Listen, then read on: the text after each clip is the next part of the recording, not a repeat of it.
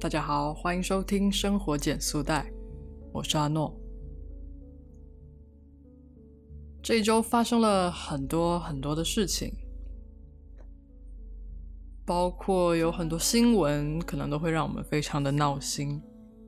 还有愤怒，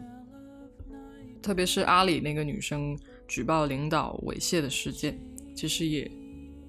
一定程度上的让我们看到了。大厂背后的一些制度上的缺陷吧。然后我又想起来，我之前在最早开始做播客的时候，第五期节目其实讲的就是女生如何对抗性暴力。虽然这期节目可能在一些平台已经被下架了，但是有些地方还是可以听到的。然后我自己也去回听了一下，一年过去了，好像这样子的状况，这些事情还是会出现在我们的视野中。但是如果回看这一年，其实我们也可以发现，女性在整个舆论的场所里面的发生越来越多了，然后女性之间互相的支持也越越来越多了，这是肉眼可见的。虽然我其实之前看到很多人拿女权主义说是。我都会觉得很疲惫，因为就好像他们所有的事件都能够扯到性别对立上面，就让人觉得很累吧。但是，好像你也的确不得不承认，有一些极端的，或者是说一些重复的强调的方式，的确能能够让人们重视起一些平时。大家没有意识的一些问题，所以有越来越多的人愿意去站出来。但是这件事情，其实我特别有意思的是，我在周中的时候，有一天跟我妈打电话，然后她给了我一个截然不同的，或者是说啊，在日常生活周边的日常生活跟。网络上都比较难看到的一个观点，就是他不是特别赞成女生去主动的曝光自己来对抗，或者是说来来维护自己的权益。他觉得，虽然说可能这样子能够一定程度上达到自己的目的，但是如果弄得鱼死网破的话。在未来可能会出现他意想不到的一些后果，比如说这件事情如果被很多人知道，那他周围肯定会有一些人对他指指点点。这个世界上不是所有的人都会呃充满的同理心，有些人可能就是完全看热闹的心态去看待这件事情，所以他必须要面对。他和他的家庭都必须要面对这些可能不是很好的负面的指指点点，然后在未来的职场发展可能也不会非常的顺遂，因为他毕竟是有过一些，嗯，用可能用不好的话讲，就是他有一些挑刺儿的经经验，所以。可能有一些管理者就会觉得说多一事不如少一事，也担心自己的管理上出现了一些纰漏，那么就很容易会被会被放大，所以会有这方面的顾虑，所以他可能求职方面会有一些可能会有一些碰到一些困难，这是我们父母辈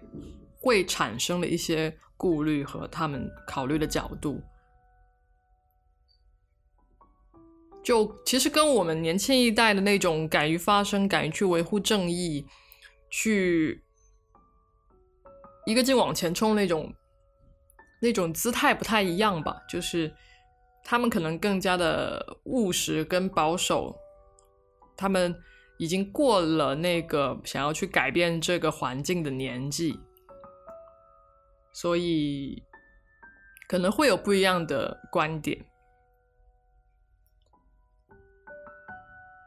然后，其实我当下当然一听到的时候，可能第一个反应是会想要反驳。但是如果认真的去考虑这件事情，的确，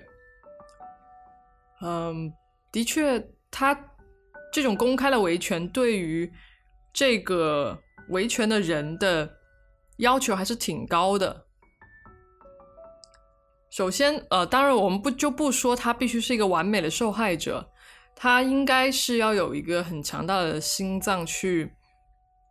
面对很多的不同的言论，然后他也是不能够害怕自己的影响力的，因为当他开始公开的发声，并且引起一部分注意的时候，其实很多影响力就转转到了他的手上。他如果很害怕这个东西的话，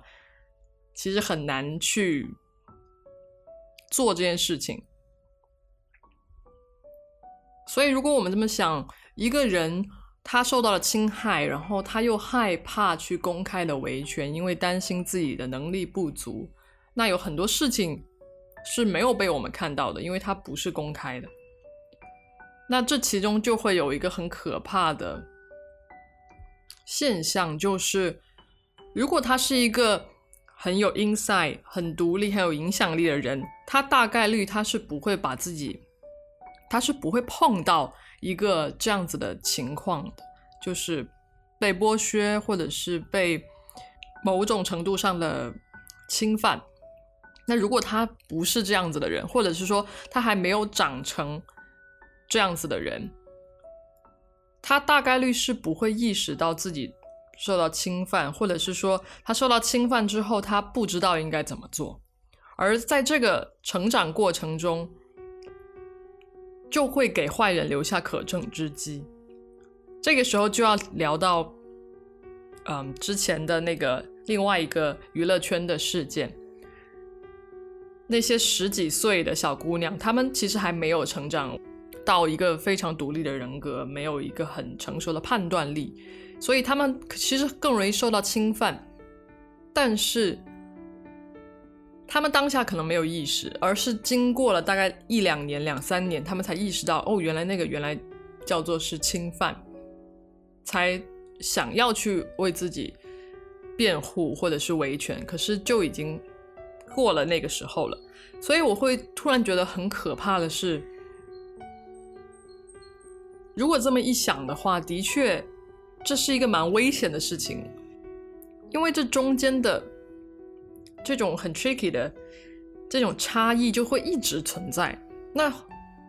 就是会有人去钻这个空子，就是看你好欺负的时候欺负你，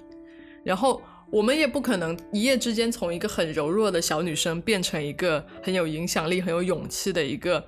意见领袖，所以这其实是有一点让人无奈的事情。我们当然不希望用一个很惨痛的经历把一个女生一下子拉扯的成长的很快。我们当然也是希望她能够从小就树立一个很好的自我保护的意识，然后她也知道要怎么样去维护自己的权利。这个可能是更重要的，在未来我们要做的一个事情，就是不只是。等到这件事情发生，而是在这件事情发生之前就已经做到能够让他们有意识的保护自己，跟相信自己的力量，跟能够找到帮助他的群体跟组织。这个也是我在跟我妈妈打电话的时候，她反复在强调一点，就是一定要懂得保护自己，这是一个最基本的、非常重要的一个能力以及。信念吧，就是你要相信，你应该要去保护自己，而不是总是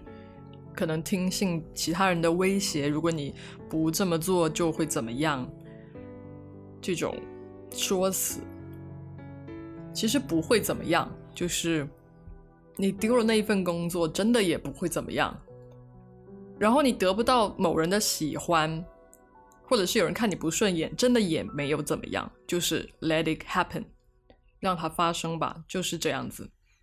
所以现在微博上有很多的舆论，有很多的博主，他们都在引领着说要让女生勇敢的做自己，要勇敢的维权、保护自己，其实是一个蛮好的开始吧。对，就且让我们拭目以待。嗯，另外还想要讨论一个事情，就是因为上周上周六跟朋友吃火锅，然后因为他在大厂工作嘛，就先不说是哪个大厂吧，是一个很大的互联网公司。然后他让我非常惊讶的是，他有一套非常 非常缜密的反 PUA 的逻辑，然后他同时也学会了去 PUA 别人，因为他说，如果你在大厂里，你不能够识别别人的 PUA，跟不能够。去 PUA 别人的话，你会累死。所以我就当下就觉得，哇，已经残酷到这个地步了嘛。但其实我也有来邀请他来上节目，但是他最近就比较忙，所以可能要后续才能给大家详细的讲解这个 PUA 的这个事宜。如果大家想要学习的话，当然主要是为了让大家反一下 PUA，而不是去 PUA 别人了。然后我们先不讨论说这个 PUA。是否正确啊？合理？但是我觉得这个现象其实非常的有意思。就比如说，在大厂有很多很多的工作，很多很多的项目，那总是会有一些不好的，或者是大家不想去做的事情，然后大家就会其实默默的去把这个不不想要做的事情分摊给别人做。但是呢，他又不能够直接说这个东西，因为它是脏活累活，或者是说它的产出可能不太明显。不利于我去邀功，所以我就不想做，想要推给你做。他会告诉你，他会给你画大饼，说其实这个项目很好，然后他是忍痛割爱的，然后他希望你能够尝试。特别是当这个时候，这个人是你的上级的时候，他就会说啊，你如果碰到了什么困难，你都可以跟我说，然后。就把这个脏活累活给出去了。当你还是一个小白的时候，你不知道这个是这个东西，其实是一个别人不想要的东西，你可能就会很相信他的话，觉得说，我一定要好好做这个项目，我的领导器重我，看重我。然后，好的情况是你可能真的把这个事情做好了。然后领导就会觉得，哎，你是个很不错的接这种脏活累活很厉害的人，然后他就会以后在同样的情况下丢更多的脏活累活给你。那如果你没有做好，当然这也是非常正常的，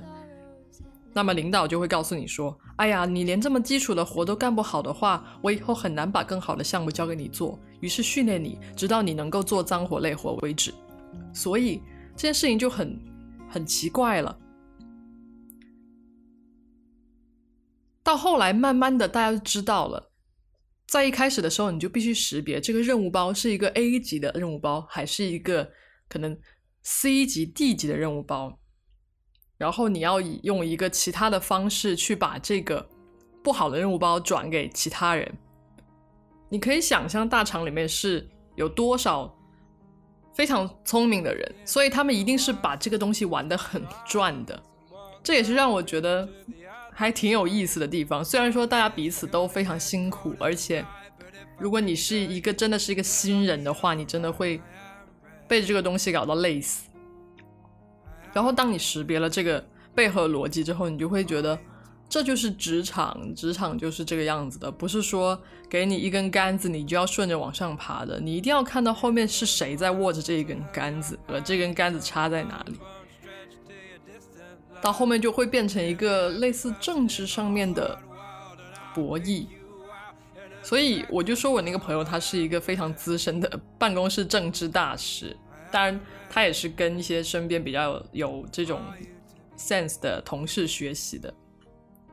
所以我就可能在这里想要跟一些年轻的小朋友说一下，我一直很想做一件事情，就是破除一些大厂的迷信。当然，我又觉得说，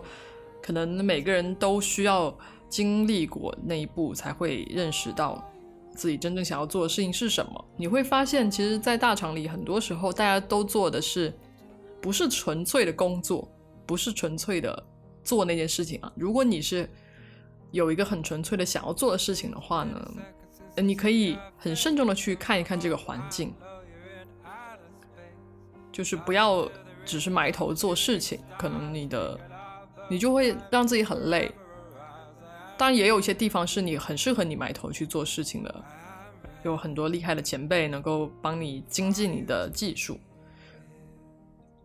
在这里，我真的就不去批判这些办公室政治的成分了，因为反正组织一大，就一定会有这些问题出现。